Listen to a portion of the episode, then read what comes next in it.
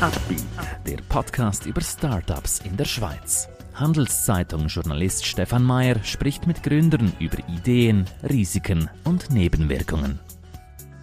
Heute lernen wir Alexandra Lyon kennen. Mit Browse Browse will sie die Beauty-Branche aufmischen. Sie wollen selber eine Firma gründen? Warum nicht? Dafür brauchen Sie aber starke Partner. Einer davon ist die Credit Suisse. Mehr Informationen unter credit-swiss.com/Unternehmer.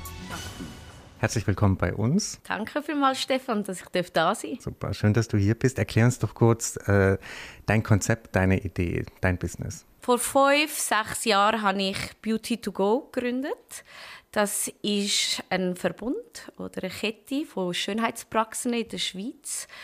Und ähm, dort haben wir unseren Fokus gesetzt auf ästhetische Medizin. Also wir machen Injectables.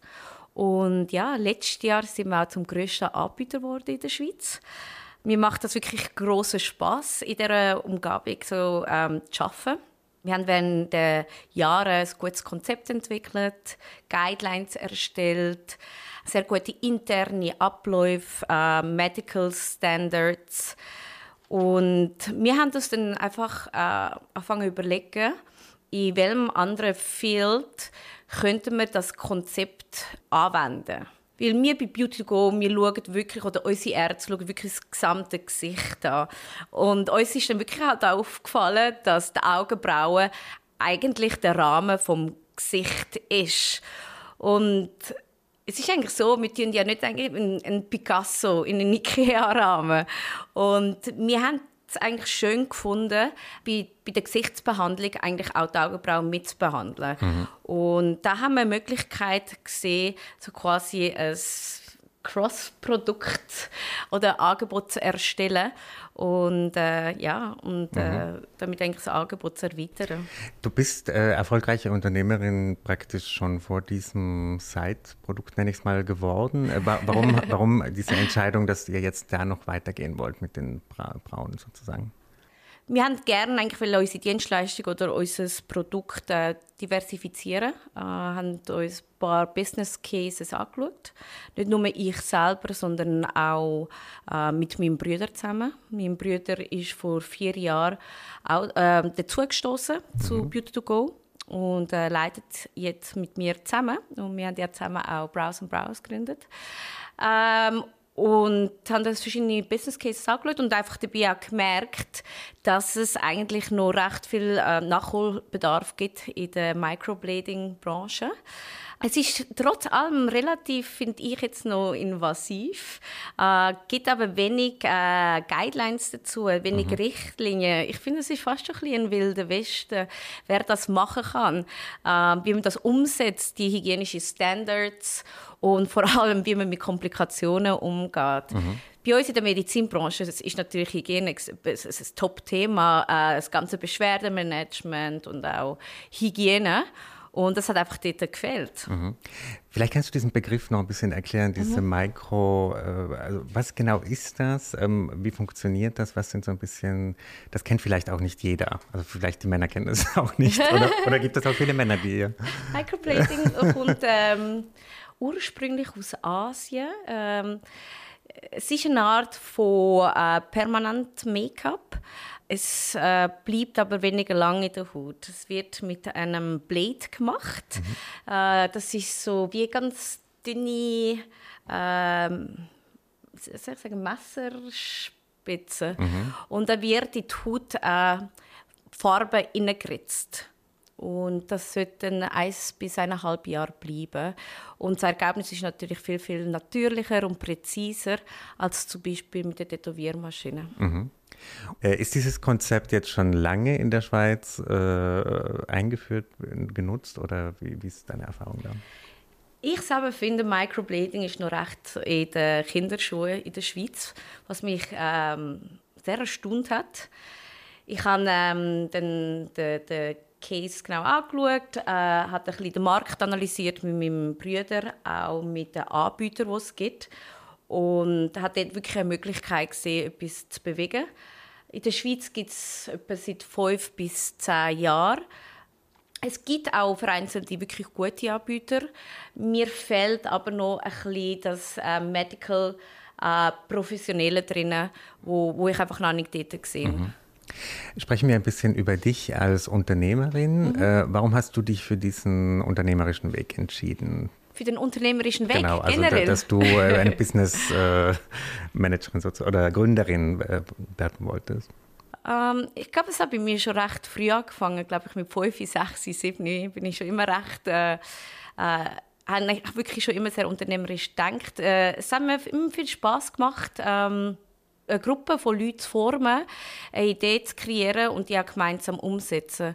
Es macht schon wirklich viel, viel Spaß, wenn man eine Vision hat oder eine Idee hat und wenn man Leute ähm, dafür auch kann begeistern und dann zusammen eine Dienstleistung zu erstellen und was ich aber noch sehr, sehr interessant finde, ist, dass man wirklich kann voneinander lernen kann.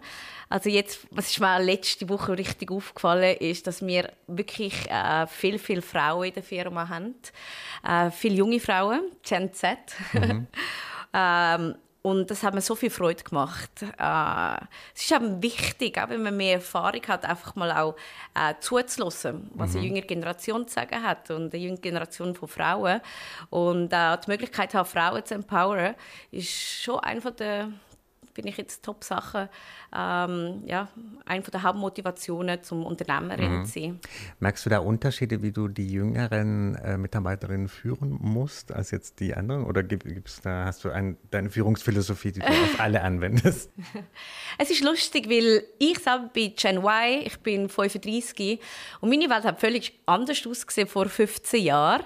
Und wenn ich jetzt mit 20-jährigen Frauen am Tisch hocke, ist es äh, ist es anders. Ich weiß nicht, ob es generell anders ist oder weil ich das anders handhabe, aber es macht unglaublich Spaß. Also ich hätte mir für mich selber gewünscht, dass ich die Möglichkeit gehabt hätte. Ich merke einfach, dass Frauen heutzutage äh, selbstbewusster sind.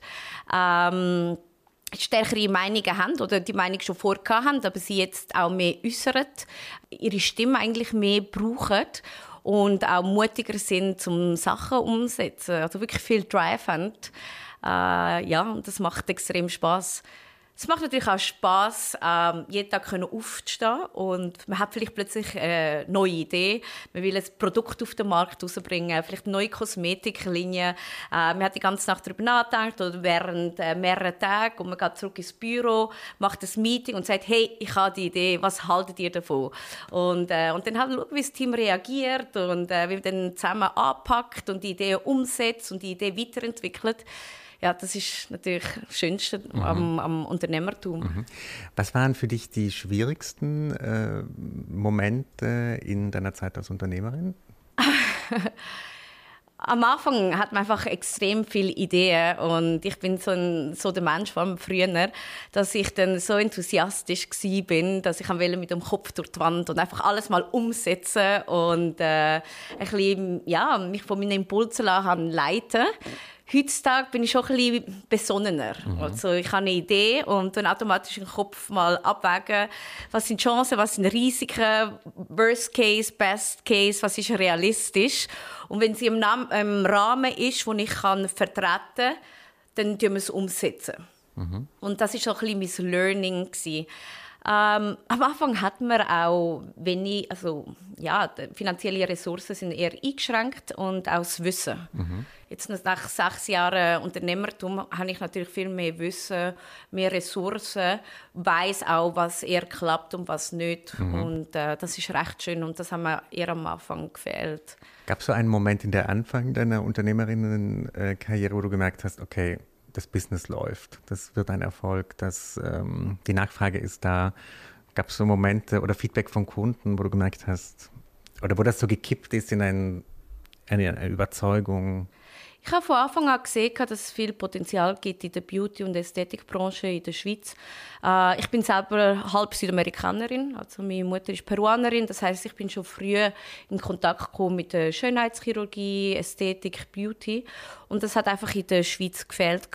Ich habe vieles erlebt aus eigener Sicht, weil ich vielleicht selber Patientin bin oder Kundin und ich habe dann schon gesehen, dass es da einen gewissen Need gibt. Ich habe dann auch angefangen mit den Leuten zu reden und habe gefragt, was sie vermissen. Von dem her habe ich schon gewusst, es kann Erfolg haben. Ähm, die Eintrittsbarrieren sind einfach sehr hoch um ein medizinisches Institut zu führen, ein ambulantes Institut, braucht man natürlich äh, ein gewisses Know-how, braucht man ähm, ärztliche äh, Leiter, äh, Konzept und so weiter. Und äh, das dann schlussendlich auf beizubringen, eine Klinik aufzubauen, das ist dann Challenge gewesen. Ich bin von Anfang an davon überzeugt gewesen, dass wenn alles steht, äh, dass Leute Freude werden an unserem mhm. Produkt. Auch weil wir immer alles versuchen aus der Perspektive vom Patienten oder vom Kunden zu sehen. Und das mhm. ist extrem wichtig und das dürfen wir nicht vergessen. Etwas, was ich halt immer noch regelmäßig mache, wenn ich Zeit finde, ist, ich hocke an die Rezeption her. Mhm, mhm. Irgendwo, einer von unseren sechs Standorten oder bei Browse Browse und nehme das Telefon ab. Und das kann ich machen für ein oder zwei Stunden. Aber ich lerne dabei so viel. Ich mhm. weiß, was sie fragen, wo, wo der Need ist. Ähm, und ähm, ja, los auch im Warteraum dann auch ein bisschen zu, was die Leute miteinander reden. Und ich gehe proaktiv auf sie zu und frage sie, wie, wie sind auf uns aufmerksam geworden, äh, was gefällt ihnen besonders am Produkt, wo, wo, wo können wir uns vielleicht noch verbessern. Nehme dann gerne die ganze Information mit. Aber das ist, das ist wichtig. Mhm. Das hat auch immer mein Bruder, der zusammen mit mir das Unternehmen führt. Ähm, wir fördern immer sehr stark interne Karriere. Und mein Bruder fördert sehr, sehr gerne Leute, die mindestens ein halbes Jahr bei uns an der Rezeption waren. Mhm. Das ist wie das Herzstück der Firma. Man lernt dort am meisten. Mhm, mh. Äh, wenn du diesen Markt beschreiben müsstest, diesen Beauty-Markt in der Schweiz, äh, mhm. äh, ist das ein extrem kompetitiver Markt? Also gibt es da extrem harten Wettbewerb, jeder gegen jeden? Oder ist das Angebot überschaubar? Wie, wie würdest du das beschreiben? Vor fünf oder sechs Jahren war er weniger kompetitiv. Ich bin relativ überrascht, wie wenig passiert ist auf Social Media. Wahrscheinlich hat es auch ein damit zu tun, dass jetzt zum Beispiel in der Ästhetikbranche die Ärzte, die ihre eigenen Kliniken haben, ein bisschen älter waren als ich. Ich war mhm. damals 29, Gen Y, äh, relativ Social Media affin. Und hat das wirklich gut können für mich nutzen. Mhm. Äh, wo wir dann zum ersten Mal angefangen haben, äh, präsentieren äh, auf Social Media, was wir genau machen, äh, wie Behandlung abläuft. Und wir waren auch einer der ersten Kliniken, die mit Influencern zusammengearbeitet haben. Mhm. Heute ist der Markt sehr kompetitiv, also äh, sogar im Kanton Zürich oder in der Stadt Zürich rückläufig. Äh, nichtsdestotrotz sehr äh, interessant. Äh, ästhetische Medizin ist in der Medizinbranche äh, der schnellst wachsendste Zweig. Mhm, mh. Und jetzt mit Browse Browse, äh, welche Milestones-Ziele hast du jetzt für dieses Jahr? Habt ihr euch da gesetzt? Wir würden gerne Microblading äh, professionell machen und auch jedem zugänglich machen. Mhm. Wir wollen die höheren Medical Standards, die wir haben, jetzt bei Beauty to Go auch können einführen bei Browse Browse, also von diesen Synergien, ähm, die Synergien brauchen. Mhm. Und wie ist das mit den Kosten? Also was, äh, wie, viel, auf wie viel muss man sich da einstellen, wenn man sich so eine Micro Microblading-Behandlung Genau, das wäre jetzt äh, mein nächster Punkt mhm. gewesen. Äh, Microblading, so eine Behandlung geht circa zwei Stunden. Und äh, wenn man es wirklich richtig macht und auch mit den Standards, die wir haben, äh, vor allem auch mit der Nachsorge, die extrem wichtig ist, damit man ein gutes Resultat hat, damit es keine Entzündungen gibt, ist es relativ aufwendig. Äh, das heißt, das Microblading wird bei uns um die 550 Franken kosten, haltet aber für eineinhalb Jahre.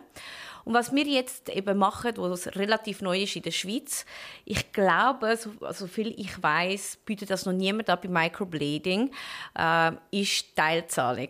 Mhm. Für Teilzahlung muss man normalerweise ein gewisses äh, Volumen haben. Wir können aber wiederum von der Synergie brauchen von Beauty to Go, wie dort bieten wir die Teilzahlung an, sodass äh, wir das auch können einführen für Browse und Browse. Und äh, unsere Kunden können, also haben eine Option, monatlich äh, zum Beispiel zwischen 25 und 50 Franken zahlen. Mhm, mh. Genau. Äh, gib uns doch zum Abschluss noch so ein bisschen, du hast vorhin gesagt, dir ist wichtig, auch junge Frauen zu fördern. Was würdest du ihnen raten, wenn sie selber Unternehmerin werden wollen, praktisch gründen wollen? Was wären deine Tipps, Empfehlungen? Welchen Charakter muss man da mitbringen? Wichtig ist einfach, dass man äh, ich finde, eine wichtige Charaktereigenschaft ist, dass man gut vernetzt kann denken, dass man Arbeit nicht scheut. Mhm. Man muss mutig sein. Es ist einfach so.